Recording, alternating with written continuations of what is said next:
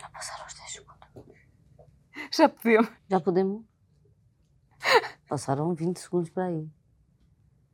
Opa, tu és como eu, não consegues estar calada, pois não? 10 segundos para mim, eu vou falar. Há uma eternidade. Completamente. Estava já aqui.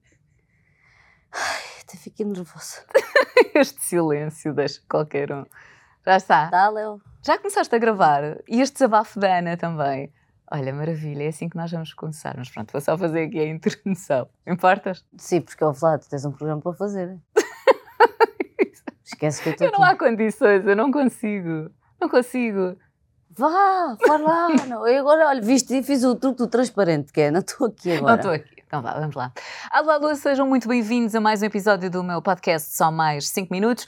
O Galo volta a estar presente e tão bom saber que a minha convidada de hoje faz exatamente aquilo que eu faço, que é a torradinha no leitinho, que sabe tão bem. Mas pronto, já lá vamos. Acerca da minha convidada, é um autêntico furacão. Aliás, diz que a música que melhor um, é define é precisamente Inquietação no José Mário Branco. Só por aí já dá para ter uma pequena ideia. Do Alentejo, uh, decidiu vir para Lisboa aos 17 anos para seguir o seu sonho, uh, um curso de teatro, ser atriz. Uh, hoje em dia é impossível uma pessoa não a reconhecer, presença assídua na televisão. Viajamos um bocadinho até 2017, quando passa pelo Got Talent, Levanta-te e ri, e desde então atrevo-me a dizer que nunca mais parou, e ainda bem. Muito, muito feliz por ter aqui Ana Armentinha. Ah, pá, olha, fiquei com esta Opa, introdução. Estou arrepiada. Estás arrepiada? Estou. Porquê? Não sei, há assim energias, nós não nos conhecíamos, Pois não. trocámos umas mensagens ah, quando o episódio do Pedro foi para o ar, do Pedro Sim. Ah, e pronto. Sim. E, pronto, agora surgiu isso. o convite e eu estou Exatamente. muito, muito feliz e estou completamente arrepiada. depois do é Pedro, estranho. houve lá, não sei o que é que. É que a fasquia está lá muito alta. Depois do Pedro. Eu amo o Pedro, já percebeste isso? Já percebi. Vou ta- tatuar aqui Pedro. Olha, vamos começar por aí. Para quem eventualmente possa não perceber a vossa ligação, conta lá. De onde é que vocês conhecem? Conhecem? Para já, porque são os dois exatamente do, do Alentejo. Sim, nós é, é engraçado. Nós tivemos amigos em comum, te- temos amigos em comum. Ah, eu ouvia falar muito do Pedro e depois eu cruzei-me com o do Pedro num evento em que ele estava lá a apresentar e eu fui lá fazer um momento de humor. E depois, mais tarde, cruze- cruzei-me com o Pedro na TV e no Você na TV. Uma coisa engraçada, fomos fazer um, um desfile de verão e então ah, ligaram-me à última hora a dizer: Olha, o Pedro vai vestir e é para ser uma coisa leve e engraçada. Nunca pensei nós acabarmos aquilo com, na altura, ah, uma atriz que lá estava, que era a Ana, o Pedro, a Ana no chão, o Pedro a meter-lhe uma cinta, eu a ajudar o Pedro e pronto. E a partir daí, ah, na altura convidaram-nos os dois para fazer uma rúbrica. Íamos para o Moda Lisboa.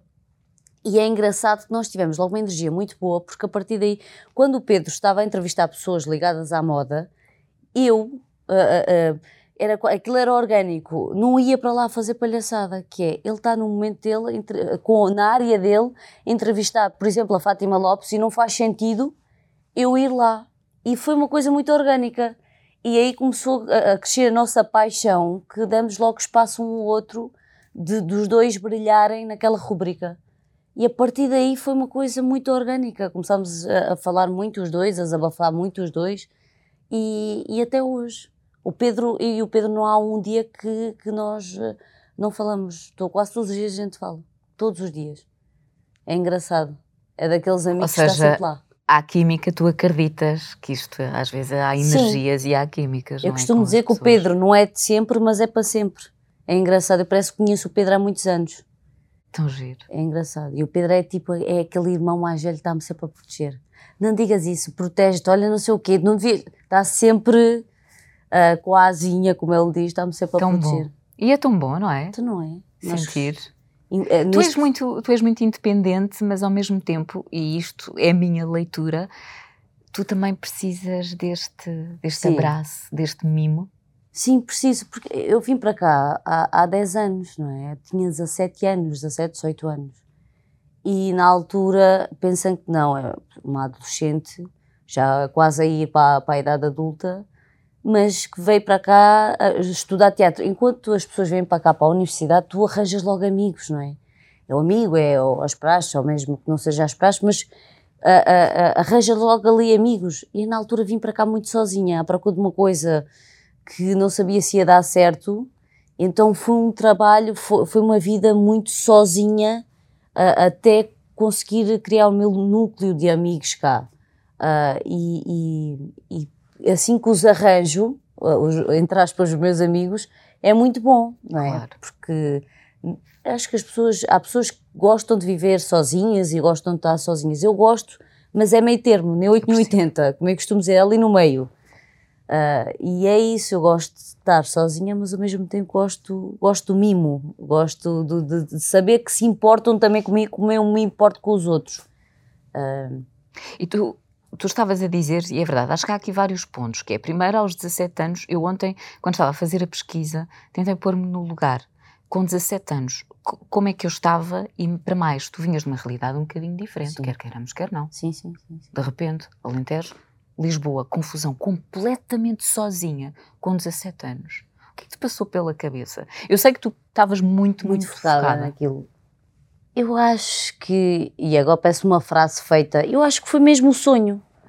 Eu tinha a certeza que era aquilo que eu queria para a minha vida. Eu sempre quis, entre aspas, sempre fui ligada muito ao desporto, quis estudar desporto, no pois secundário. começaste a tirar o curso de Educação Física. Sim, no secundário fui para desporto e eu adorava aquilo e era uma coisa que, que me fazia bem. Mas era uma coisa que não, não me enchia, uh, não me deixava radiante, não me deixava com objetivos. E eu acho que foi isso que me moveu até cá. É, foi, foi foi o sonho do eu gosto de fazer isto, isto vai-me dar alegria, eu não quero chegar aos 50 ou aos 60 ou aos 70 anos e pensar assim, podia ter sido atriz, comediante e não fui por medo ou porque os outros diziam tu nunca vais conseguir, porque aconteceu, não é? Numa realidade uh, mais pequena e mais fechada, as pessoas diziam, o quê? Ela vai, vai estudar teatro, ela está, mas é maluca. Era quase, uns diziam que era maluca, outros gozavam comigo. E acho que isso também me deu força, que é, não, é isto que eu acredito, é isto que eu vou. Vai-me custar, se calhar não vai acontecer, mas pelo menos tentei. E ainda bem que tentei. E hoje continuas sempre com esse lema, mais vale hum, eventualmente a coisa até nem correr bem, mas não levas o e se, e se eu tivesse feito, e se eu tivesse isso, ou entretanto agora és um bocadinho mais ponderada? Sou mais ponderada, penso, eu acho, eu às vezes gostava de ser a, a menina de há 10 anos atrás, sabes? Que é, não pensei nada, é muito mais feliz. Ou seja, não medes os prós e contras. Exatamente. E és feliz nisso. E não te magoas tanto. Enquanto aqui tu, pensas assim, se eu for, vai-me dar isto. Se eu não for, vai-me dar isto. E, e, mas eu não quero, mas ao mesmo tempo quero. Na altura não, que é, para ir, bora. E, e, era feliz com isso. Hoje em dia, e antes de nós gra gravarmos, estávamos a falar disso, é aquela tu vives numa constante ansiedade que é, é, horrível, que é quando é que isto vai acontecer? Será que isto vai acontecer? Será, uh, e começas a ver injustiça, injustiças à tua volta e aquilo começa-te a revoltar e acontece contigo e vives ali num turbilhão que é, é, não é bom, não é saudável, não... Eu gostava de, de ser aquela, aquela amiga ver para cá, completamente... Uh, aventureira e não tinha medo de nada. E achas que essa pressão, essa ansiedade é uma consequência dos tempos que nós vivemos, dos tempos atuais, ou é do meio onde tu também trabalhas? Que é tudo muito. Nada é eterno. É muito Exatamente. É o momento e não sabes do amanhã. Eu acho que é as duas coisas. Nós, nós, nós estamos numa fase, por causa da pandemia, que eu era aquela pessoa, ah, nós víamos os psicólogos, os especialistas a dizer daqui a um ano, uh, psicologicamente vamos estar de maneira diferente, e olhar para aquilo, ah, está bem, vamos estar. E estamos.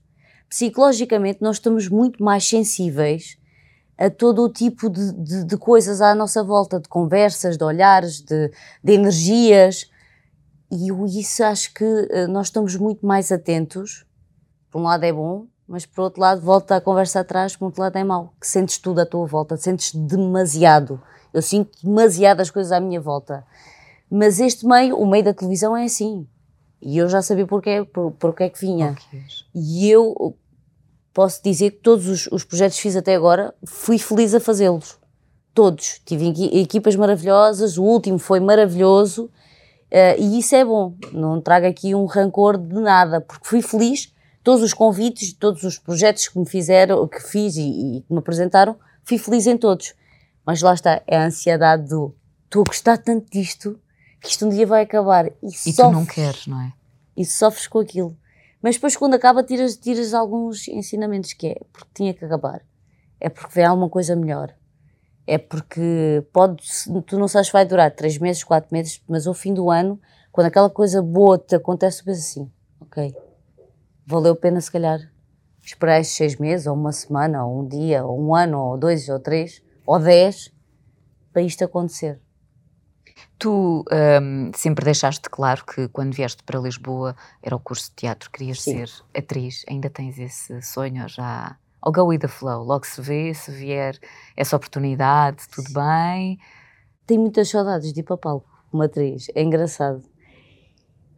Porque eu acho que ali também, o palco é onde eu sou feliz, ponto final. Sou muito feliz a fazer televisão, mas o palco, eu no, no outro dia fui, fui para Portimão, tinha aquele cheio, e passada a pandemia eh, e, e- e- os altos e baixos, de repente ver aquele teatro cheio.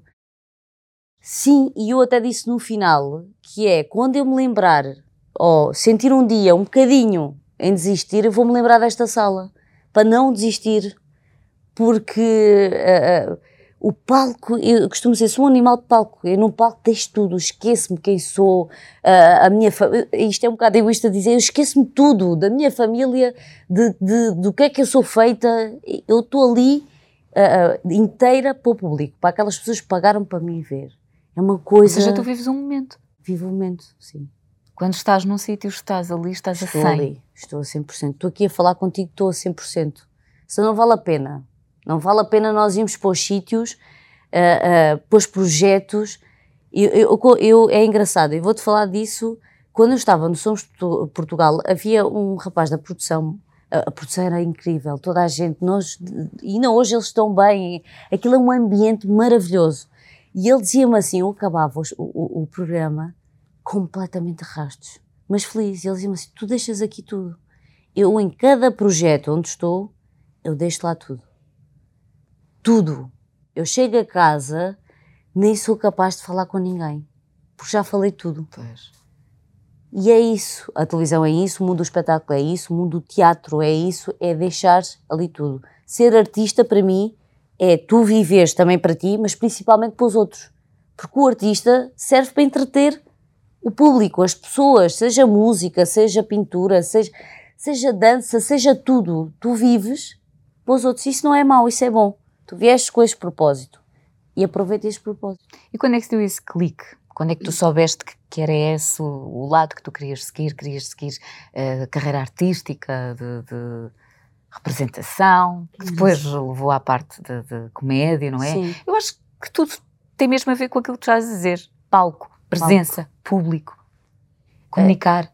O meu pai ah, era muito engraçado, era aquele típico alentejano que tá sempre a- estava sempre a contar anedotas e eu achava aquilo muito engraçado. Como é que uma história completamente absurda, porque a anedota, a maior parte das histórias são absurdas, não, não existem. E como é que isso nos faz rir?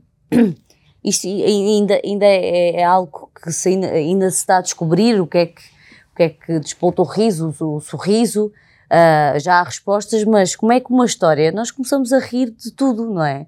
Como é que aquela história faz rir? O meu pai sentava-se numa mesa, toda a gente ria com ele. E eu apanhei muito disso dele. É engraçado. E aquilo foi ali, contava as anedotas aos, aos meus amigos. A minha casa fica em frente ao, ao centro de saúde e eu ia para lá contar anedotas.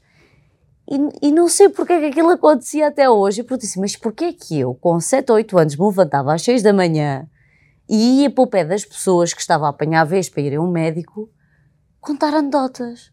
Pá, eu acho, que, eu acho que tu nasces artista, podes ir formar, podes ter formação, mas aquilo tem que nascer contigo. Não vale a pena fazeres 20 formações se não tens aquela alma, aquela, aquela coisa de cativar as pessoas. E, por teres de ter gosto. Tens Há coisas que tu consegues trabalhar, outras não. não dá. E a comédia é uma delas. Comédia é uma delas. É, é- ou tu nasces para aquilo, e claro que tens de aperfeiçoar e ver e, e ler e se calhar fazer algumas formações pa, pa, para aperfeiçoares a tua arte, mas tem que nascer contigo. Não vale a pena. Não estar agora aqui a dizer às pessoas, não, vai fazer uma formação, pode ser que. Não, Eu acho que qualquer profissão, tu não vais estudar, ah, se calhar gosto de engenharia, vou estudar para a universidade, pode ser que ainda goste mais. Não, isso não vai acontecer. E com a arte ainda mais, não é?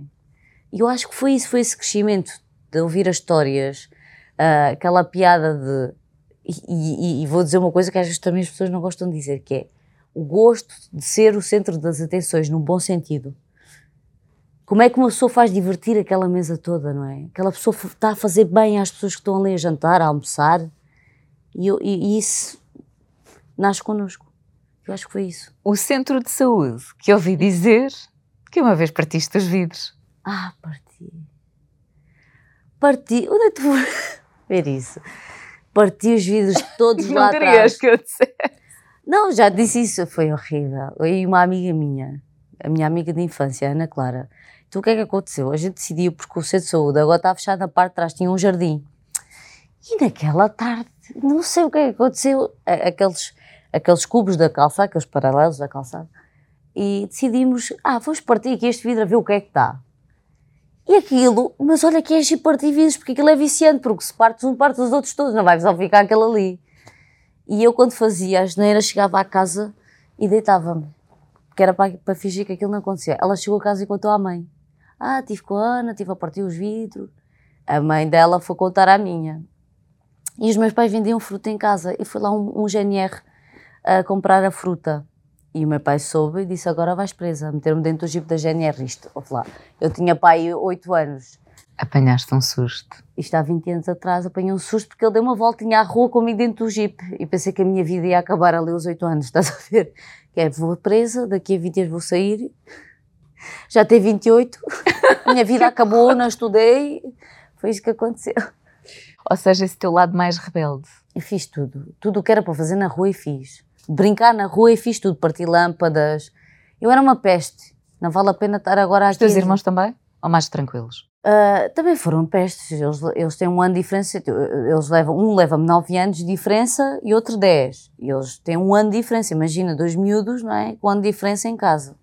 Também fizeram os ageneiros deles, mas eu acho que a minha mãe pensou: pronto, veio uma menina. Mais calminha. Mais calminha. Não vão-lhe meter uns laços. Foi tudo o contrário. Maria Rapaz a partir vidros, a jogar a bola, a, a não querer vestidos. E agora mais tarde já quer vestidos. Aquilo. Mas eu fui completamente ao contrário. Era uma selvagem.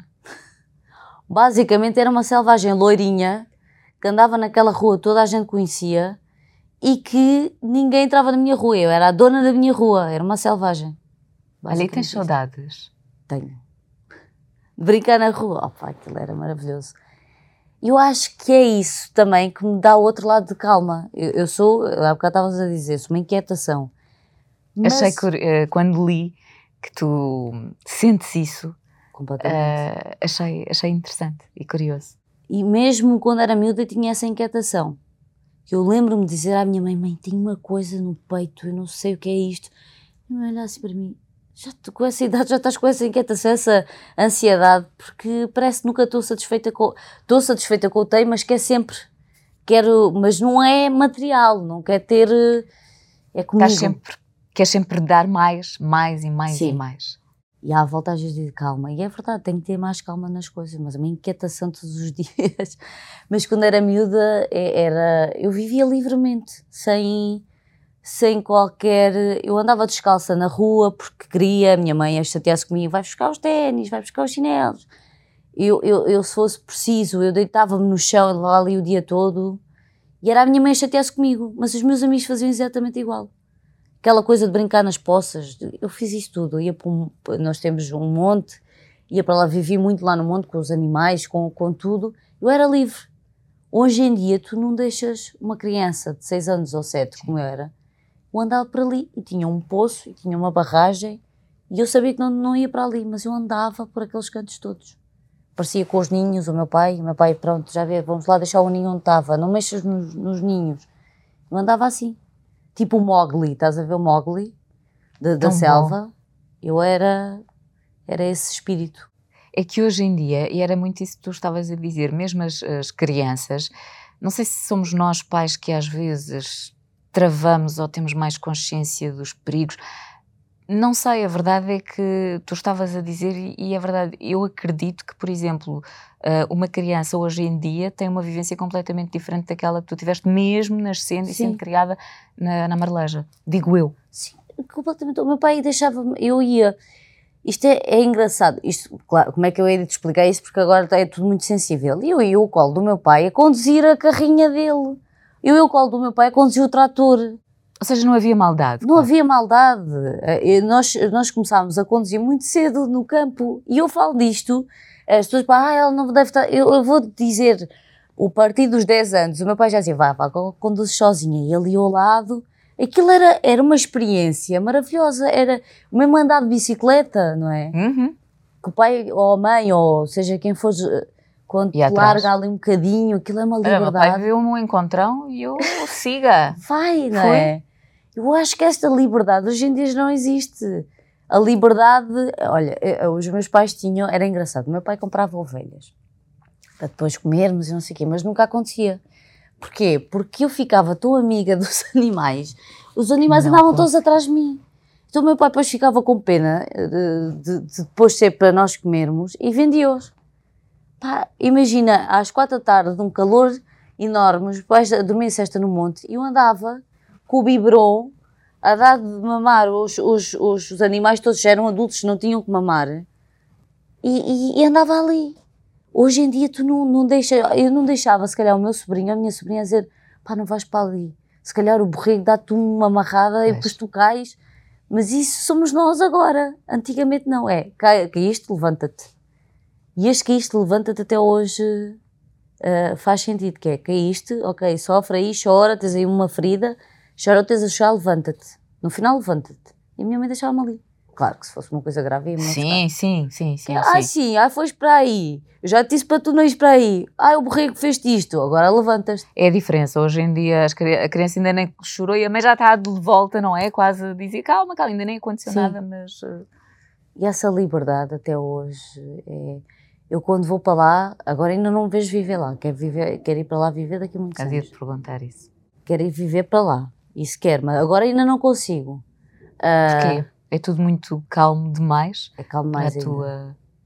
É calmo mais ainda. Acho que aqui eu gosto de ir lá descansar, mas gosto de voltar para cá.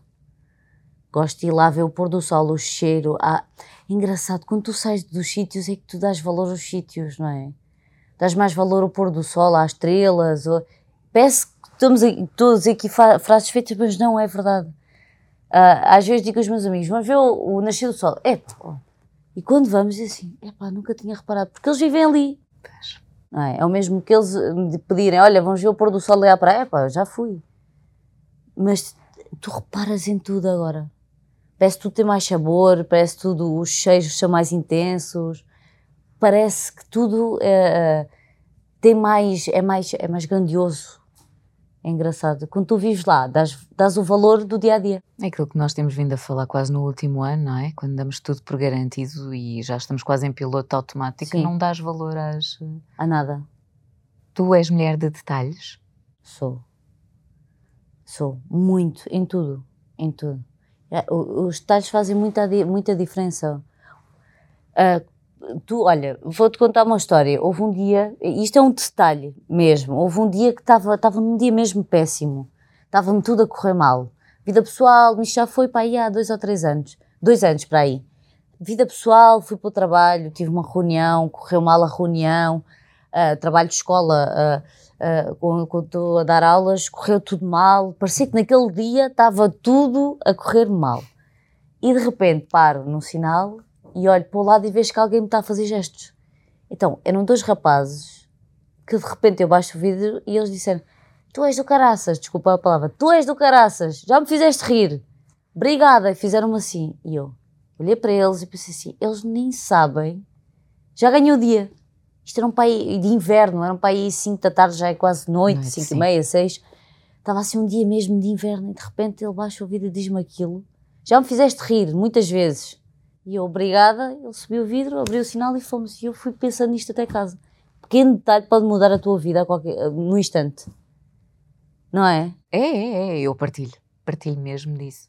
E acho que às vezes nós, uh, por exemplo, damos pouca atenção a esses detalhes. Se calhar Sim. por causa dessa pressão que tu falavas. De... Sim. Hoje em dia quase temos que apresentar resultados em tudo. Tudo. Mesmo que não nos peçam nós próprios, já temos este coisa do tem, tem que, tem, que. Parece que temos de estar sempre a provar Sim. alguma coisa a alguém Sim. e está errado. Sim. E está errado. E eu digo, está errado, mas eu continuo a fazer. E continuamos todos a fazer. Por isso é que eu perguntei, não sei se às tantas é do meio que acabamos por partilhar, porque tu também, a televisão, um, o palco, não é? Seja como atriz, seja como comediante, o, a parte digital que tu também trabalhas, há pressão, há muita, muita pressão. Ah, não, vou, não, estamos com isto a dizer que não há nas outras áreas, obviamente. Sim, é Medicina, caramba, então neste último ano. Nós falamos da nossa realidade, não é? Exatamente. É que às vezes as pessoas ficam muito, ah, mas a pressão e as dificuldades Exato. há em todas as áreas. De acordo, não estamos a dizer o contrário. Mas nós estamos a falar da nossa realidade. Mas eu acho, é engraçado, no outro dia estava a ter uma conversa, isto em relação à televisão. Tu antigamente vias alguém, imagina, alguém que estava a fazer um programa com o Júlio Isidro e tu, público, pensavas assim: se aquela miúda está ali, é por ter algum valor, porque, ou porque o Júlio Isidro olhou para ela, ou para ela nem temos talento, ou porque aquela estação disse: não, esta miúda uh, está aqui para. é boa naquilo que faz. Hoje em dia, as pessoas olham para ti e vêem-te na televisão assim: porquê que ela ali tal? Porquê que ele ali tal? Ou porque é amigo não sei do quê? As pessoas não te dão oportunidade, não separam as águas, não veem a tua realidade, não, não, não, não, não calçam os teus sapatos. Tu a viste isso alguma vez? Oh, claro. A última vez que estive em televisão, as pessoas desejaram que nós, uh, uh, o núcleo que entrou novo, fosse despedido. Nós estamos a viver, e eu, eu, eu, no outro dia partilhei isto, nós estamos a ver, eu acho que estamos a ver o pior momento da humanidade, em tudo. Há o bom mas eu acho que as redes sociais trouxe a nossa visibilidade, a nossa comunicação com familiares que já não conversámos há muito tempo, com o nosso público, mas trouxe tudo de mal do ser humano. Uh, as pessoas não te dão a oportunidade de tu trabalhares honestamente, porque é um trabalho honesto. Eu formei-me para aquilo, uh, se não me formei eu vou aprender, como todas as pessoas aprenderam. As pessoas, os atores, quando entravam para os morangos com açúcar, metade deles não tinham formação. Hum. Hoje em dia, tens grandes e enormes atores e atrizes que estão na televisão portuguesa a fazer novelas. Verdade. E na altura, eles entraram nos miúdos a aprender correto, estavam a fazer o caminho, o caminho deles. Hoje em dia, não. Que é, quando os profissionais estão em casa, estão aqueles ali a fazer aquilo, o outro nós só estamos a fazer o nosso caminho. Aquilo nunca me influenciou, que aquilo dizia mais das pessoas do que de mim. Eu sei que em todos os projetos que estou, dou sempre aquilo que consigo dar, que é o meu melhor. Posso dar mais? Posso. Vou até o meu limite. E ninguém pode dizer assim: esta miúda não deu, não deu o, o, seu melhor. Dou sempre o meu melhor. Pode, claro que se vier um projeto a seguir, aprendo com os erros e dou ainda claro. mais. As pessoas não dão oportunidade. E isso diz muito sobre essas pessoas. Deve ser muito triste a vida delas, não é? Isso também me entristece, que é porque aquela pessoa me está a dizer aquilo? Porque aquela pessoa está a escrever? Ainda por cima está a escrever mal, com letra maiúscula, com capa, com X, pá, escrevam como deve ser, por amor de Deus. Não é? Isso é o teu lado uh, de, de, da parte de, de comédia. Estava a pensar, quando vinha para cá, o que é que te faz rir? Ai, faz muita coisa rir. Eu, sabes o que é que me faz rir? Eu acho que eu tenho muito esta conversa com os meus amigos, que é a vida. A vida faz-me rir, porque às vezes não é preciso tu elaborares um texto XPTO, não é? A minha comédia é esta, que é, é uma comédia mais ligeira, ah, não é uma comédia de, de, de, de temas, não é, como é que eu tenho a dizer? Não é uma comédia, por exemplo, tens um Bruno Nogueira que é uma coisa diferente, tens um Ricardo Araújo que é uma coisa diferente é uma comédia de, de, de, vivências que é. Eu às vezes falo sobre mim, o meu espetáculo é falar sobre mim. Eu acho que é a vida real. A vida real faz-me rir. E o ridículo faz-me rir. Eu tinha um professor que era, não tenhas, que me dizia, não tenhas medo de, de, de viver o ridículo. O ridículo bem feito dá muita graça. Pá, imagina, e às vezes estou numa reunião e penso assim, e se eu agora desse uma de louca começasse aqui a gritar e a mandar aqui as cadeiras, mas assim normal, com esta cara. Pai, começo-me a rir sozinha. E às vezes tem pessoas que me acompanham e pensam assim, já sei o que é que ela está a pensar, já sei o que é que ele está a pensar. Imagina que eu agora dava aqui uma de louca. Isso faz-me rir, tudo me faz rir. Não é? E acho que se tu fizeres as coisas bem feitas, o ridículo bem feito, pá, é maravilhoso. Opa, na tua primeira audição do Got Talent, tu Estou contaste... aqui no microfone agora. tu conta- O Léo Ai, vai-se passar. Léo, Léo, desculpa. Fiz sem querer.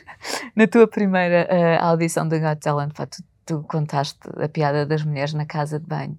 Opa, o que eu me ri quando estava a ver, porque é muito isso. É muito Tu isto. dizias, vocês homens não sabem porque é que nós demoramos muito tempo. É horrível. Agora já juntei várias coisas a isso. Tu tens as luzes agora. Mas isso com o teu sotaque que tu nunca perdeste. Nunca. E nunca vou perder. E há pessoas que pensam que ainda falo assim. É engraçado. Às vezes quando estou falando mais séria já, já consigo, ah, já, não, já não falo tão carregado, mas quando quando estou em palco e quando estou a fazer comédia, eu acho que quando sou eu mesma, quando, quando sou genuína e falo muito alentejano. Este, esta é a minha imagem de marca. Claro que tenho que às vezes lapidar, Atenuar. porque estou em televisão ou porque estou aqui e ali, mas não tenho que perder, porque esta é a minha imagem. Esta sou eu. Foi, foi isto que me levou até aqui. E eu tenho muito orgulho em falar assim. Há pessoas que dizem, ah, ela não fala assim, é uma personagem.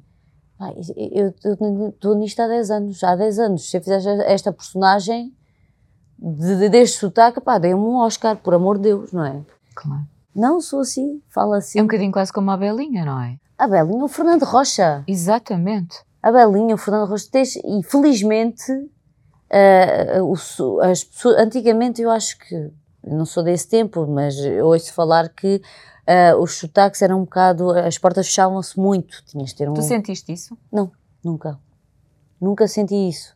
Senti que às vezes, senti não, às vezes tem que ah, lapidar um bocadinho, não é? Estar ali um bocadinho, não posso falar tão carregado, ou... Mas isso é porque alguém te diz ou tu próprio tens noção? Ou alguma vez já te disseram? Uh, eu tenho noção e, e- e- e às vezes uh, já me disseram que é fala calmamente porque olha quando comecei a fazer comédia fazia e falava muito rápido alentejano e quando ia para o norte as pessoas às vezes não me entendiam como se vier uma pessoa do norte ou alentejo e falar muito rápido há coisas que também e eu e, ok e na altura pensei mas eu falo assim miúda eu falo assim quem quiser quer quem não quiser na altura e depois fui percebendo que é falar pa- pausadamente dizer bem as palavras, mas com sotaque. E isso faz todo o sentido, não é? Tu vais-te moldando ao longo do- do- dos tempos. Claro. Se, se fores ver um vídeo da Belinha quando veio para, a- para, para a televisão e agora é completamente diferente. Foi-se moldando e eu acho que eu também. Faz sentido. não é? Claro, claro que sim. Estás a fazer um programa e vais dizer 760, 100, 200. Dizer 760, 100, 200. Estás a ver? As pessoas vão pensar o quê? As pessoas não vão ligar. Estás a perceber? As não vão ligar para aquilo. Olha, tu estavas a falar há pouco em, em orgulho. Eu sei que tu és uma pessoa que liga muito hum, à família. Sim. Ah, sei também, e acredito, a tua mãe sente um orgulho gigante por ti, apesar de, por exemplo, ah, se calhar nem teres seguido educação física. Não sei se era uma coisa que os teus pais, na altura, ou se sempre te deram essa liberdade do o que tu escolheres, está ótimo. Sempre deram essa liberdade. Nós tivemos sempre uma- várias regras. Uma delas, regras, mas com alguma liberdade, que era faz o décimo segundo, a partir daí faz aquilo que tu quiseres. Sempre, deram, sempre nos deram essa liberdade. Claro que tiveram receio, não é? Óbvio. o mundo. Mas hoje em dia todo o trabalho, todas as profissões são assim. Nada, tens, nada, nada é seguro, infelizmente. Ah, tens trabalhadores que estão há não sei quantos anos numa empresa e de repente a empresa fe- fecha, uma fábrica fecha. Não é? É, agora, eles sempre quiseram a nossa felicidade. Sempre. Nós, eles eram felizes com o pouco que tinham- que o pouco era muito, que nos permitia estudar, que nos permitiu ter a educação que temos hoje em dia. É, sejam felizes e educados e, e que, os meus pais sempre disseram que é, podes estar a fazer um trabalho que não gostes, mas quando saís desse trabalho, eu go- gostava que- de ouvir o, o teu chefe ou o teu chefe dizer esta menina foi profissional, chegou a horas, é educada, E é isso que eles sempre quiseram. E daí o facto de tu, em todos os trabalhos, dares o litro.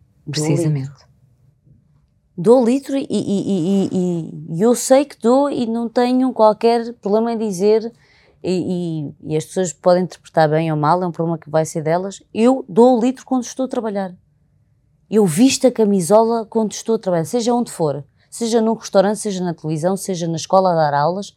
Eu defendo a minha empresa enquanto lá estou a trabalhar com unhas e dentes, com profissionalismo, com, com gosto naquilo que estou a fazer. Eu defendo aquilo até ao último, até ao último dia. Até aquela porta se fechar, eu defendi aquilo. É a minha forma de trabalhar, é a minha forma Isso de ser. com a educação que Sim. tiveste dos teus pais.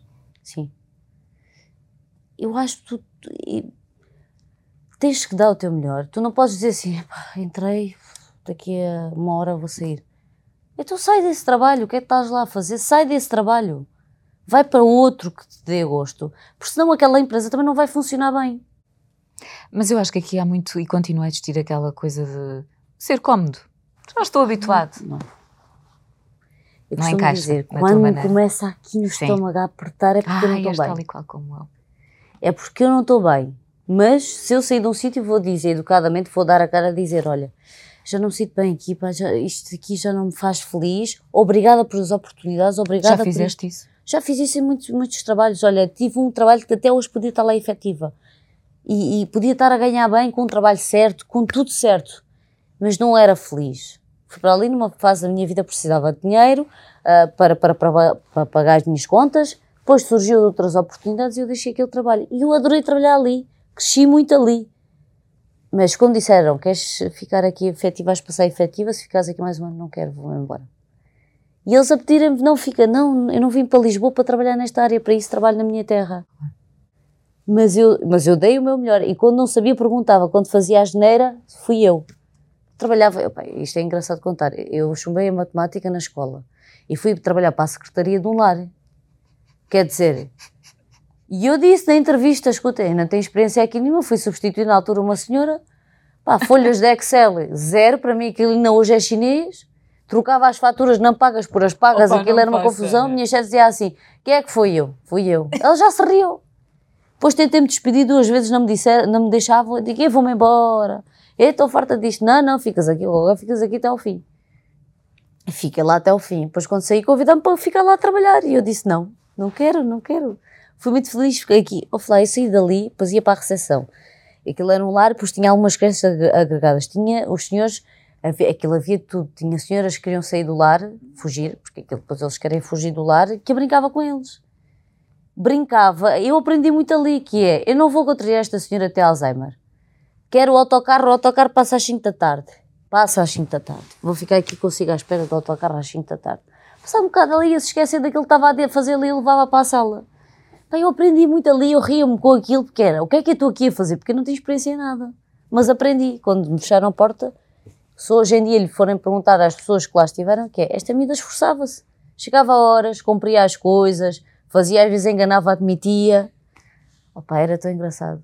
Mas esta fatura já está aqui pagas e a minha chefe, fui eu. Então, mas porquê é que está no dossiê que não está pagas? Às vezes ela pagava 3 e 4 faturas.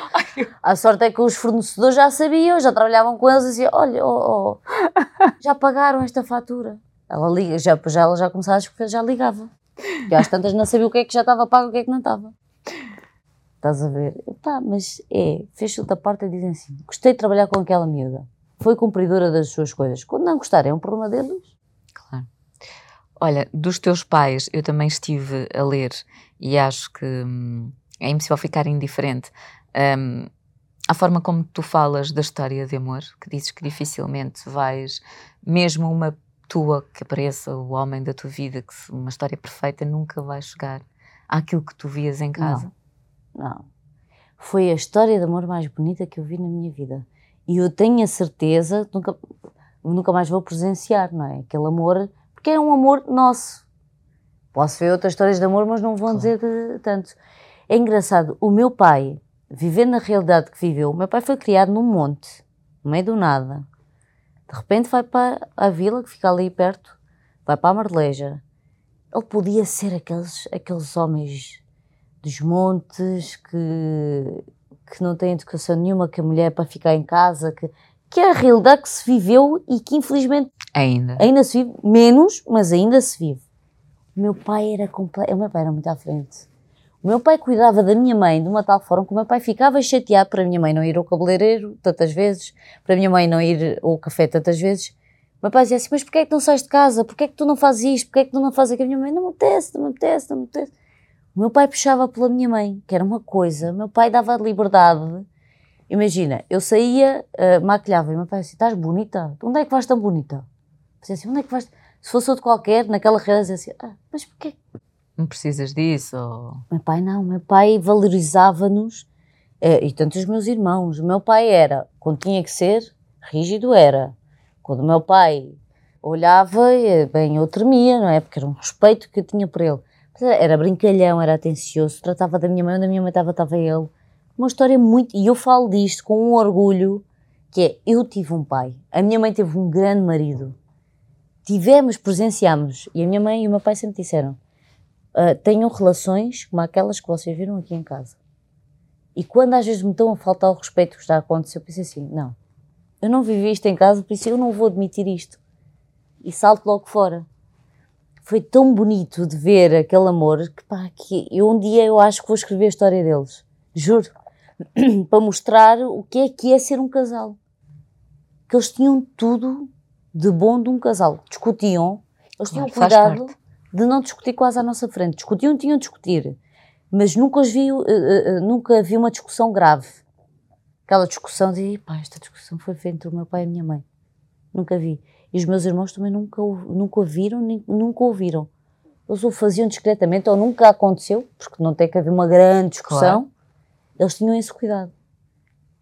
Epá, e, e, e, a minha mãe uh, foi o grande amor da vida da minha mãe. A minha mãe hoje, se eu lhe perguntar se quer, eh, se um dia aparecer alguém, minha mãe nem mete essa hipótese. Foi aquele grande amor e vai ser sempre aquele grande amor e ela não quer mais ninguém.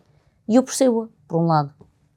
Percebo uh, o amor que ela viveu, que foi um amor que eu acho que se alguém vier agora, não vai preencher nem claro. 1% daquele amor, percebes? Tive um, um pai, tive mesmo um pai. E, e, e, com a morte dele, tu, tu ficas desamparada, não é? Eu tinha 20 anos, ia fazer 21. Foi uma chapada muito grande, mas depois, ao longo do tempo, vais percebendo que é. Acho que as pessoas vêm cá com um propósito, e o propósito dele foi nos deixar isto.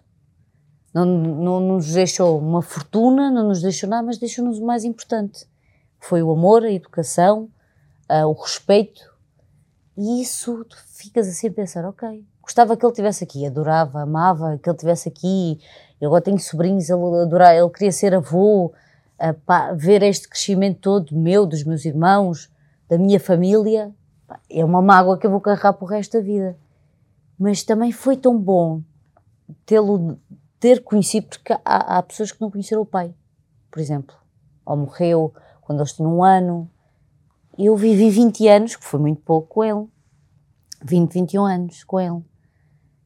E isso é tão bom que leva-te, eh, fica aqui guardado na vida, no coração. Qualquer coisa que eu faça. Não, num dia, ele já morreu há sete anos, todos os dias penso nele. Todos os dias, antes de entrar em palco, quando alguma coisa me acontece, eu sei que ele está sempre a olhar por mim. Tenho a certeza absoluta que ele está lá sempre a guardar qualquer coisa para mim de bom. Se estiver numa fase menos boa, eu sei que ele está ali a arranjar os negócios dele a falar com, com alguém lá em cima, porque o meu pai dizia, pá, lá em cima, quando a gente morre deve ser bom, a gente nunca volta.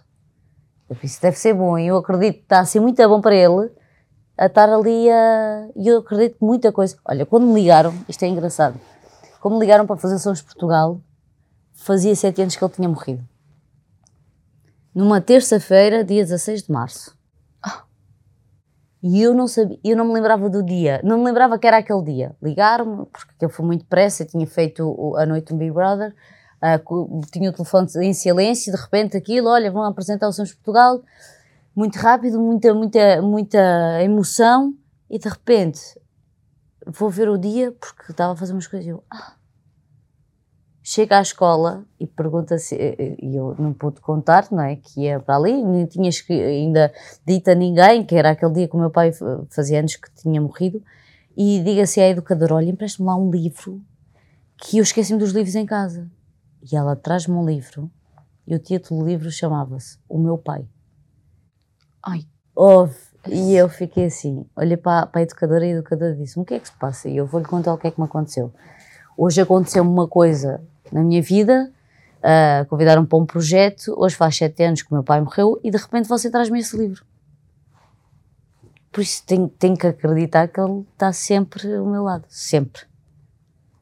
Isto aconteceu e na altura até meti nas minhas redes a dizer o que é que se está a passar hoje, já percebi que foste tu. Foi isto que aconteceu naquele dia. Na altura sentiste uma revolta gigante, não? Quando o meu pai fosse completamente, muito grande, porque foi de repente. Não sei se é bom ou se é mau quando é de repente. Se, o meu pai falou comigo no sábado, estava tudo bem, brincámos ali com algumas, algumas situações, como sempre, e no domingo uh, a minha mãe liga-me, até no telefone dela, dele, pensei que tinha sido a minha avó, porque a minha avó não estava muito bem, e a minha mãe, é engraçado, eu tinha uma coisa muito, às vezes boa e má, eu sinto tudo, sinto o bom e o mau. E quando ela me liga, eu assim, são sete e tal da manhã, o que é que se passa? Olha, o pai não sente a cabecinha, o bracinho e a perninha. Foi assim que ela disse, com estas palavras. E eu senti mesmo que ele ia morrer. E eu pensei assim, pronto, porque o meu pai era, eh, tinha uh, excesso de peso e eu sabia que qualquer coisa que, que acontecesse uh, de saúde que ia ser muito grave, que não ia correr bem. Eu já vinha sentindo isto há algum tempo e, e ele fazia algumas dietas, depois não conseguia. Uh, eu sabia que, que se algum dia acontecesse alguma coisa assim, que, que ia ser grave. E eu, na altura, disse ao meu irmão, um dos meus irmãos, eu vivia com ele, e disse: Olha, o pai não está bem, uh, isto não vai correr bem. E o meu irmão, mas como assim? Depois estive-lhe a contar. O meu outro irmão é, é, está na Marinha, estava a navegar, lá consegui encontrar, eh, ter contato com ele. E pá, foi tudo muito rápido. Meu pai não durou 24 horas, foi tudo muito rápido. E depois tratar de coisas só eh, ao fim de seis meses é tu percebes o que é que te aconteceu. É muito tempo, às vezes as pessoas dizem, passar seis meses as pessoas dizem o que é que te aconteceu, vais perceber o que, o que é que te aconteceu. E quando tu percebes o que te aconteceu, vais, vais mesmo lá ao fundo. Muito a fundo. Quando tu percebes que já não vais ver aquela pessoa, que aquela pessoa já não vai dar os parabéns, já não vais passar o Natal, que a tua vida muda, a alegria em casa acaba durante alguns tempos vês a tua mãe, eu, o, maior sofrimento era ver a minha mãe naquela, que ainda hoje, só que ela os netos, os netos trouxe, a minha mãe, a minha mãe ganhou outra vida com os netos. Mas na altura eu pensei assim, vou seguir a minha vida, a minha mãe morreu o homem da vida dela. O homem que ela escolheu, o homem que a tratava bem, o homem que ela escolheu para viver. Pá, é uma angústia ver a minha mãe assim tu sofres. E perder um pai, uh, já não vais ter aquela, aquela proteção já não vais ter Porque mais. tu sempre foste protegida pelo teu, pelo teu pai, não Sim. foi ouvir dizer que precisavas de qualquer coisa, dizia. Era ele, íamos buscar à escola. Primeiro chateava-se comigo, não vou, não vou, tu pagas um pacto, um passe que é para quê? É para tu não utilizares o passe? Passar um bocado, vá, vou-te já buscar, mas é a última vez que eu te vou buscar. Era assim para a última vez. Saía de Lisboa, pá, e faz umas migas, que eu fazia umas migas, uma coisa fala normal. Não faço, tua mãe já fez o almoço, mas agora isto é um restaurante. Chegava lá, tinha lá as migas. E depois os meus irmãos diziam assim: Pois, para a menina é, é menina. toda. Para a menina, quando éramos nós, tínhamos que ir a trabalhar. Campo, agora a menina pode fazer tudo. E eu, sempre cheia de mim, o pé dele, a minha mãe também, mas eu acho que era a menininha dos olhos dele. Fazia mais vontades todas, todas. Às vezes é, é, era engraçado. O meu pai gostava muito deste meio artístico. O meu pai fazia algumas brincadeiras no carnaval e não sei o quê. E quando eu vim para a televisão, meu pai, a última conversa que eu tive com ele, com ele foi mesmo engraçado, foi ter com ele um monte. Estava ele sozinho no monte. o que é que estás aqui a fazer? Oh, estive aqui a tratar do, do, dos bichos e agora fiquei aqui. E ele tinha feito uma casa para os porcos, mas uma coisa assim espetacular, toda em cimento. Bem, que ele estava ali uma coisa de luxo. E nós, de repente, vemos ali, ficámos assim no muro, a olhar para os porcos e a falar. E ele dizia assim: Tu na televisão tu vais conseguir, mas sabes como é que tu vais conseguir? E eu como? Olha, tens que assim arrumar cabos. Imagina, depois arrumas, imagina, arrumas os cabos do estúdio do Manuel Luís Gosta, prometes com ele. E é assim, filha, dizia ele, ele muito um, inocente e humilde a dizer aquilo. E eu dizia, pai, não é assim. É, é, oh, tantos. Olha, cá a arrumar cabos, agora está a apresentar programas. Oh, tantos, dizia ele. Ele era muito engraçado. Era muito engraçado. Mas lá está, é a lei da vida Nós, nós não somos habituados à morte, ninguém, nenhum ser humano. Mas eles têm que ir primeiro que nós. Infelizmente, eles têm que ir primeiro que nós. Ninguém está preparado para isso. E agora é aquele medo sempre da minha mãe, que é que a minha mãe morra o mais velhinha possível. Porque se, se ela, se ela uh, acontece alguma coisa, fico sem ninguém. Traz pastinhos meus irmãos, mas fico sem ninguém. Agora é cuidar de quem fica cá. Já foi, viveu, foi ótimo, foi maravilhoso, mas agora foi, o meu objetivo foi cuidar da minha mãe. Tu falas todos os dias com a tua mãe? Quase todos os dias com a minha mãe. A minha mãe ganhou uma independência.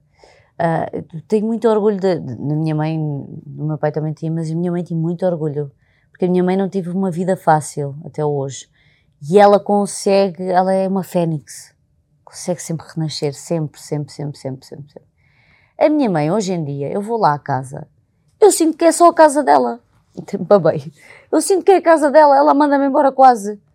Eu sinto que aquilo já é o espaço. Eu costumo dizer, é a casa da minha mãe. Minha mãe, não, não, é a tua casa. Não, não, é a tua casa. Vou ao sítio, não mexas aí. Olha, sei onde. Olha, sei o quê. Isto é a casa dela.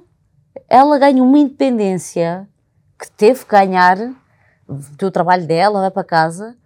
Mas é uma independência, às vezes chega a casa, olha, compra isto, olha, não sei o quê, para estar mais cómoda, para estar mais confortável.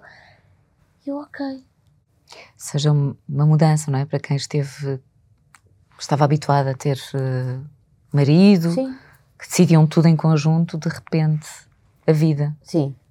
Mas que bom que é olhar e ver realmente como, como conseguiu avançar e, Sim. obviamente, com saudades, porque esse vai sempre existir. Nada que o tempo, o tempo não acalma, Sim. mas nunca te resolve. Pelo menos é aquilo que eu sinto. Nunca resolve. Nunca resolve. Calma-te, uh, mas nunca te resolve. Nunca. Mas é a lei da vida. Eu aprendi uh, com este tempo todo, eu, eu, eu uh, permito-me a tudo. Permito-me estar triste, feliz. Permito mesmo. Quando estou triste, eu permito-me estar triste porque uh, uh, se tu escondes a tristeza, mais tarde ela vai, vai voltar e vai voltar mais agressiva. Uh, e eu já resolvi, já, já resolvi isto na minha cabeça. Eu, eu, por exemplo, eu não vou ao cemitério, porque o meu pai não está lá. Para mim, aquilo é só um símbolo. Ok, foi enterrado aqui, está aqui, mas para mim não está ali, para mim está aqui dentro de mim. Às vezes vou lá, vou lá quando sinto, quando não sinto não vou, já não vou lá para ir há um ano ou dois. Há um ano, durante a pandemia não fui, pronto, para ir há um ano e tal, quase dois anos. Não fui. Porque o meu pai não está lá, para mim. Mas eu já resolvi isto comigo própria. O meu pai está comigo, está tá, tá, tá tudo aquilo que eu faço, está tudo. É para acabar, já acabamos. Não, o Dani está-me a fazer aqui sinais, só para ajeitar aqui a, a, camisa.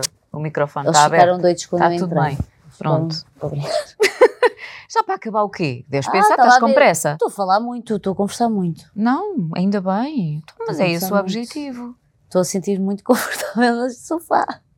É? É, Mas isso é a ficar conversar muito. completamente à vontade. Mas tu, tu conversas muito sempre, Sim, desculpa. sim, sim. Nunca te vi com problemas de. Não, de- não, não, não. Eu acho que tu és daquelas pessoas que podem estar um tópico e tu a partir dali fazes um programa de televisão. Ah, isso faço. Olha, quando o meu agente me contratou, disse-me assim. Ah, fomos para o palco, fomos fazer, ele fez-me um espetáculo, na altura contratou-me para fazer um espetáculo, não, não tínhamos qualquer vínculo. E, ele- e- e na altura estava ali com os comediantes, tudo com os papeizinhos e não sei o quê, os temas. Ele olhou para mim e disse: Tu, papel? Eu, qual papel? Mas era para trazer algum papel para Aquele aqui. do gato fedorento. É, papel, qual o papel? Quase- Exato, ficámos assim naquilo. Então, mas tu não trouxeste o texto ou os tópicos para ali para, para cima do palco? Para quê? Olha, e não vês nada ao longe, para, para meter aquilo no cu, não vês nada. Está aqui tudo na cabeça. E eu, ok. Fui para cima do palco, fiz e ele assim. Queres trabalhar comigo? Fez-me assim. Trabalhamos já quase há cinco, cinco anos para aí. E até hoje. Eu só preciso do tópico. A partir daí eu transformo tudo. Para quem não tem noção, por exemplo, o trabalho hum, em televisão, acredito, por exemplo, no Big Brother fosse um bocadinho diferente. Mas olha, pegando no Somos Portugal, que vive do momento, é o improviso. Sim. Às vezes as pessoas não têm noção de que não há rede. Não. Vocês não têm, têm-se uns aos outros, obviamente. Quem equipa há um grande suporte, mas de resto, quando a câmara está em ti, esquece, é logo que se vê, tens um convidado, vamos ver o que é que o convidado diz. Ainda para mais aqueles convidados levantavam-se às 5 da manhã para terem Pois. dois minutos, dois minutos a apresentar o, o produto. E aqueles dois minutos têm que ser deles, não podem ser teus. Nunca na vida. E isto ensinou-me quem, lá, quem já, já estava lá a trabalhar. Mónica, o Santiago, o Ben, foi os que eu apanhei. E eles disseram: aqueles dois minutos é do convidado, não são teus. Tu conduzes a entrevista, mas aqui, e faz todo o sentido. E às vezes, uh, tens de estar a falar com o convidado, tens de estar a ouvir a escuta, a dizer 30 segundos e 30 segundos em televisão é, é nada. Sim, é, ai, tá ai, ai, ai, começas logo a suar, não é? Uh, mas é, é, é, o, o, engraçado do Somos Portugal é que uh, nós íamos sempre falar com as pessoas antes. Nós chegávamos, antes, cumprimentávamos toda a gente e depois, antes de ir para a entrevista, é chegares lá ao pé do senhor e dizer: Olha, vai ter dois minutos. É divulgar o seu produto. Você é que percebe, ai, nós estamos nervosos. Eu também estou, dizer-lhe eu. Eu também estou, não se preocupe, mas você percebe daquilo que está aqui a fazer, que é os queijos. Eu não percebo nada dos queijos. Você, este momento é seu. E quando ele tocar nas costas ou quando ele fizer um sinal, o senhor tem que, ou o senhor tem que. E ele está bem. E era assim, nós fazíamos, mas foi muito divertido. Às vezes não tínhamos rido, às vezes não víamos ninguém. Às vezes dizia assim: Olha, tu não estás a ouvir, escuta, não. não, mas é que. E às vezes era uma coisa engraçada é que tu acabavas uh, mesmo no, no tempo exato. Olha, de todos os teus trabalhos em televisão, qual foi assim aquele mais especial? O Talent foi, foi especial, foi especial, porque abriu as portas para tudo. Uh, eu acho que foram todos especiais à sua maneira, todos. É quase como perguntares aos filhos qual é o teu favorito, não é? Quando Sim. perguntam qual é. Não dá Gostei para muito de trabalhar em todos, tanto na TV como na RTP. Adorei trabalhar com a Tânia. A Tânia é a minha madrinha da televisão e há de ser sempre. Mas eu adorei trabalhar em todos. Uh, e ao longo da vida depois vais tirando as coisas boas e as coisas más daquele projeto. Mas ainda bem que os fiz. Tenho muito orgulho em todos os projetos em que participei. Todos desde o Got Talent à Casa dos Segredos a comentar, os Big Brothers, uh, às crónicas sociais. Sim, Nunca pensei fazer sim. uma crónica social na minha vida e fiz. O Rebenta a Selfie, uh, que, que, esse, é, esse é o meu bebê. Acho que esse é o meu bebê. Fui que escrevi, fui que levei os materiais para casa. A tua cara a 100%. É, aquilo é meu. É, é, meu, entre aspas, que é. Sim. Fui, o convite foi feito, eles disseram o que, é que era para fazer e deram uma liberdade imensa para fazer aquele programa aquele programa foi escrito, todos os programas foram escritos por mim. Todas as ideias, a maior parte que eu dizia, olha, agora metes aqui isto, eu ligava a rapariga estava a fazer a edição, que é a Sara, maravilhosa, dizia, olha Sara, e ela, epá, tu és maluca, e eu, dá para fazer ou não dá? Dá, então bora fazer. Ela era maravilhosa, tudo o que eu dizia para fazer, ela fazia. Uh, esse é o meu bebê, foi a minha cara e ganhamos um prémio uh, com, com aquele projeto. Esse foi o dos que me deu mais gosto fazer. E, e olha, e lá está. E a comédia às vezes não tem que ser invasiva. Sim. Eu agarrava em tudo nas redes sociais e, e tu vais ver, se foram para aí 24 episódios, eu não falo mal de ninguém. Eu brinco com toda a gente e não falo mal de ninguém. E pá, aquilo deu-me um gozo. Todos os projetos que fiz até agora, adorei todos. Alguns, se calhar, não voltaria a fazer. Mas isso faz parte, não é? Do caminho. Sim. Se calhar, olha, não voltaria a concorrer num programa, por exemplo, como é óbvio, agora não faz sentido nenhum. Uh, tive um momento para participar num programa no, no, no Got Talent, agora se calhar já não participaria como concorrente. Como concorrente acho que já não, já não iria fazer. Mas gostei de fazer todos. Tu vias num reality show? Não, não nem quero entrar. Nem Achas quero entrar. que ainda há esse preconceito? Não, eu não quero entrar porque sim, sim, sim, sim, não, não quero, é sim, agora nenhum. outra pergunta. Lembrei-me, ah, algumas pessoas já passaram por aqui, a Soraya já, já passou por Há o preconceito, mas isso também depende do concorrente mudar esse preconceito. Olha, falaste da Soraya, nós temos o, o BB 2020, que mudou completamente a imagem do que é ser um concorrente reality show. Depende do tipo de concorrentes que tu, tu coloques lá o dentro. O Marco Costa também já passou por O Marco e depende daquilo que tu queres fazer na tua vida. Mas eu costumo dizer que é, eles não são diferentes de ninguém ali. Não são diferentes de um apresentador, de um comentador, uh, de um ator. Eles estão à procura do caminho deles. Fizeram de uma forma diferente. Foi mais agressiva a forma. É preciso uma coragem. Estar ali 24 horas a ser gravado. Eu não tinha essa coragem.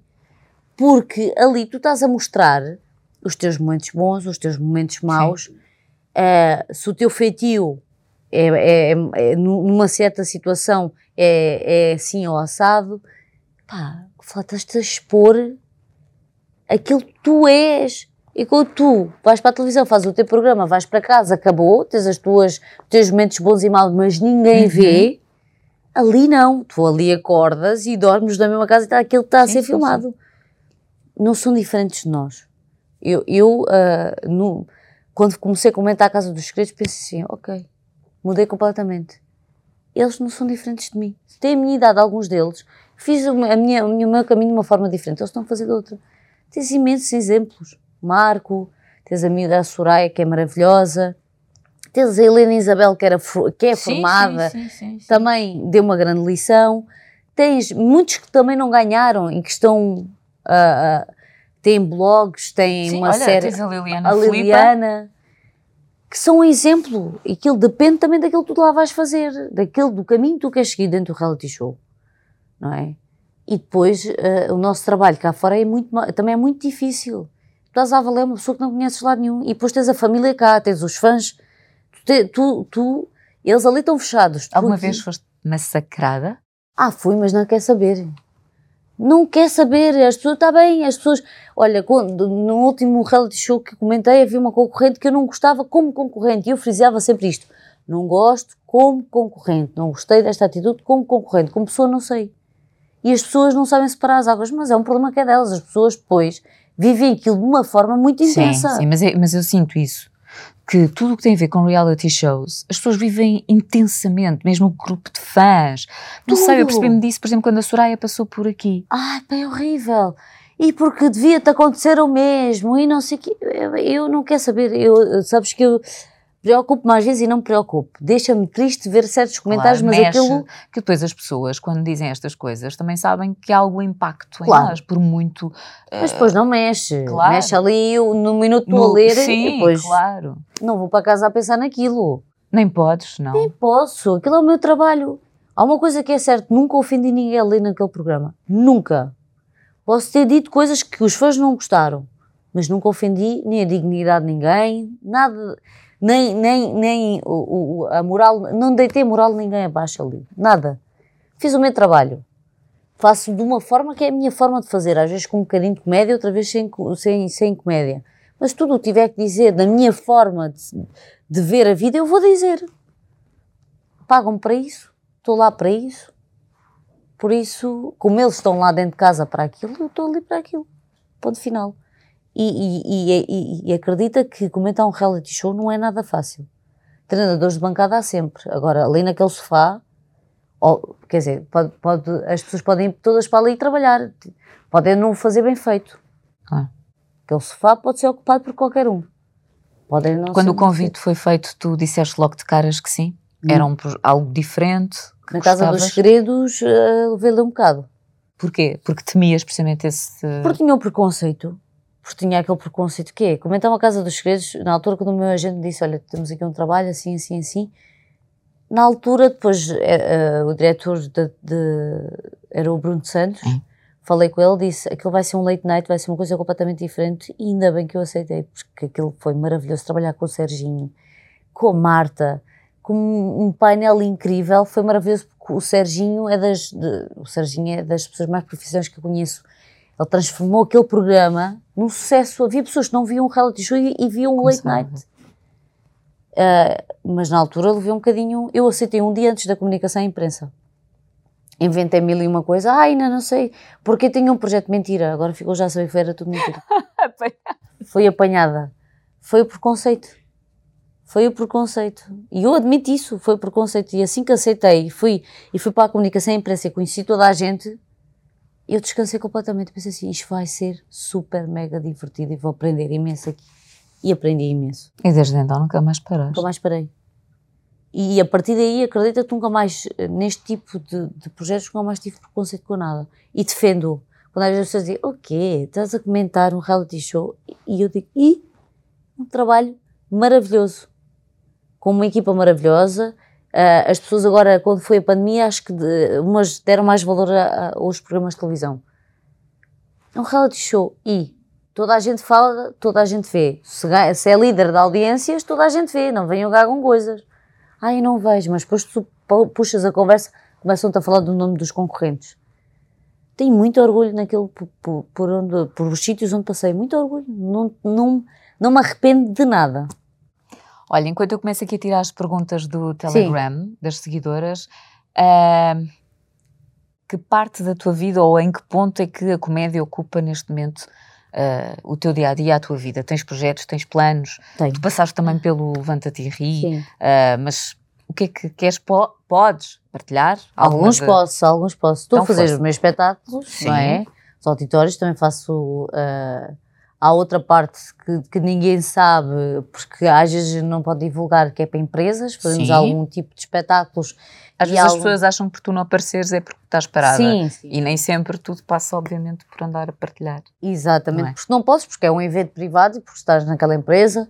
Uh, fazemos uma série de coisas, não só comédia, mas fazemos algumas coisas como falar em público, uma série de, de coisas que nós juntamos ali e vai, vai, vai surgir um projeto que não, não vai ter nada a ver com o que, com o que as pessoas estão a ver. Um projeto meu, criado por mim, nas minhas redes, uh, que não tem nada a ver com comédia. Uhum. Uh, isso ainda não posso divulgar porque eu acho que vai, vai ser muito giro.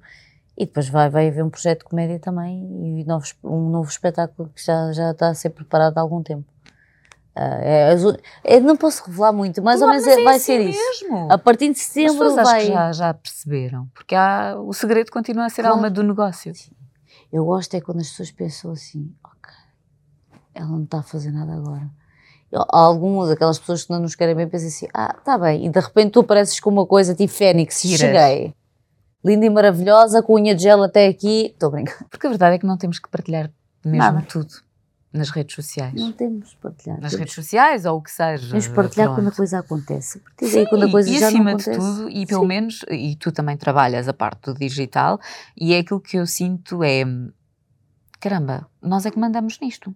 Se apetece sim, avançamos. Ai, sim. Se não, não, fica quieta. Às vezes quando dizem, ai, tens que uh, fazer mais coisas na rede, nas redes. Eu, se não me apeteceu até agora, não vai apetecer. Claro. Eu tenho que sentir as, tudo o que faço, já percebeste? Eu pois tenho já. que sentir. É Se eu não sentir, não vale a pena. Eu, eu, não posso só estar a fazer para os outros, tenho que fazer também para mim. Claro. Tem que claro me dar gosto, tem que me dar gozo. Aquela coisa de piloto automático não, não funciona. Não dá. Somos iguais. Somos iguais. Então vamos a este grupo do Telegram, só mais 5 minutos, com algumas perguntas, Ana. Então, aqui a Catarina Isidro pergunta: é difícil sair uh, de um reality, neste caso de, de comentários, Sim. e conseguir criar uma vida sem estar sempre a ouvir comentários preconceituosos? Olha, as pessoas só fazem os comentários pessoalmente e cara a cara até onde nós deixamos.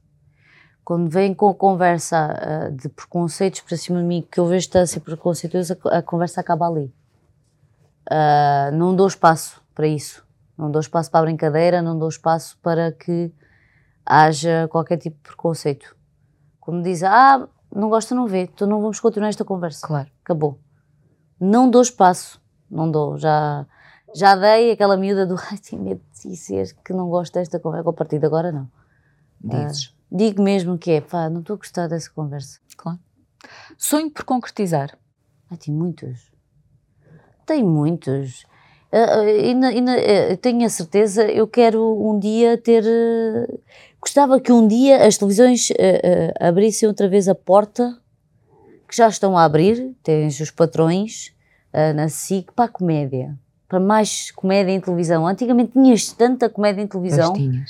Uh, e, e o, um dos meus sonhos é ter o meu programa próprio, não digo em televisão, porque hoje em dia há um, uma série de plataformas. Plataformas? Tu podes, olha, temos aqui o teu caso, mas esse é um dos.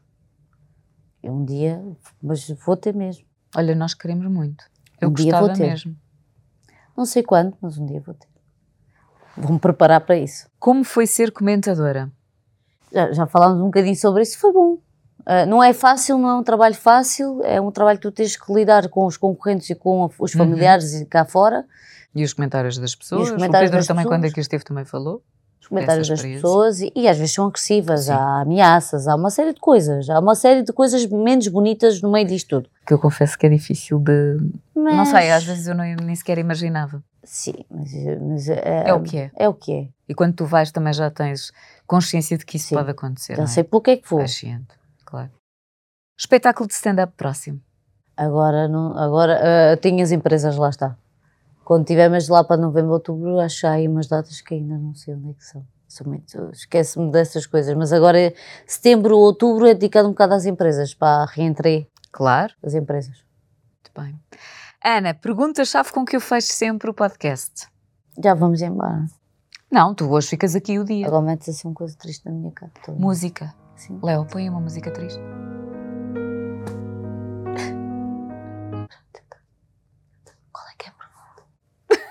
Aguento. O podcast chama Só Mais 5 Minutos, porque eu Sim. sou aquela pessoa que pede só mais 5 minutos, mas já deves ter percebido. Sim. O Dani já fez sinal que nós ultrapassámos o tempo, mas eu continuo porque eu Podes adoro. aproveitar que é uma coisa de boa. No meio disto tudo, dá de haver aqui um minuto bom. Não há um, há todos, todos, todos, todos. Esta expressão faz sentido para ti? Só mais 5 minutos? Tu também, por norma, por exemplo, de manhã, ou o despertador toca, Cinco minutos levantas pode mudar a logo. tua vida. Então não é? 5 É minutos verdade. podes encontrar o amor da tua vida, 5 minutos podes ganhar uma grande fortuna, 5 minutos podem te ligar para o projeto da tua vida, 5 minutos está para tudo. E a quem é que pedias só mais 5 minutos? Olha, pedia mais 5 minutos, já na altura, olha, à parte boa, a parte mais triste, pedia mais 5 minutos para estar, na altura para estar com o meu pai e pedia mais 5 minutos a todas as pessoas, para, para, para olha que bonito, para pararem para pensar no que andou a fazer na vida, para pensarem a quem está à volta, a- a- para tomarem decisões certas, para, para 5 minutos para pensarem assim, o que é que eu estou a fazer da minha vida? Sou feliz ou não sou feliz? E estes 5 minutos podem mudar a nossa vida. Completamente. Bonito. Não foram cinco, foram muito mais, mas eu acho que vamos ter que continuar a nossa conversa fora, num almoço, num jantar. Um jantar. Sabes o que é que eu senti aqui que é bom? Eu não me lembro de metade das coisas que disse aqui. que é bom, que fluiu. Foi bom. Não, isso para mim é um elogio, ainda bem, porque eh, quando as pessoas dizem, ah, é uma entrevista. Não, não é uma entrevista, é uma conversa. É uma conversa. Aqui não há hum, e entrevista, é uma conversa. E tu pensas assim, pá, devia ter dito ainda mais, ou mais coisas, ou devia ter dito diferente. Também me acontece isso. Que é quando, Queres quando gosto. acrescentar mais alguma coisa? Não, não. Não quero. Teu ar. Opa, é impossível, eu não consigo estar contigo. Ei, eu hoje estive aqui muito séria. Hoje, é perdão, consegui conversar aqui contigo. Ah, até parece. Mas acabou. Agora, a fecha-se isto, agora. acabou. Já não vou falar mais sério. Olha, Ana, muito e muito Obrigada. obrigada. Espero Obrigada. mesmo, sinceramente, ver-te em breve na televisão, Sim. nos palcos. Quero mesmo, acho que és muito, muito talentosa. Eu Obrigada. acho que hum, concordo contigo. Às vezes há poucas oportunidades para gente tão talentosa e que às Sim. vezes só precisa de um bocadinho para poder mostrar até algo diferente. Sim, e dar tempo para que aquela pessoa aprenda. Claro. Eu acho que hoje em dia não há tempo para as Não. pessoas aprenderem. Não há tempo para aprender e não há tempo para mostrar resultados. Sim. Porque querem tudo para ontem. E também não há tempo para te ensinarem. Por isso, os 5 minutos faz toda a diferença. Mais 5 minutos para isso. Está feito. Eu bem digo, nós hoje continuamos aqui, aqui, aqui. Vai. Tchau. Agora não podem ouvir porque hoje a gente vai falar coisas. Está feito por hoje. Até ao próximo episódio.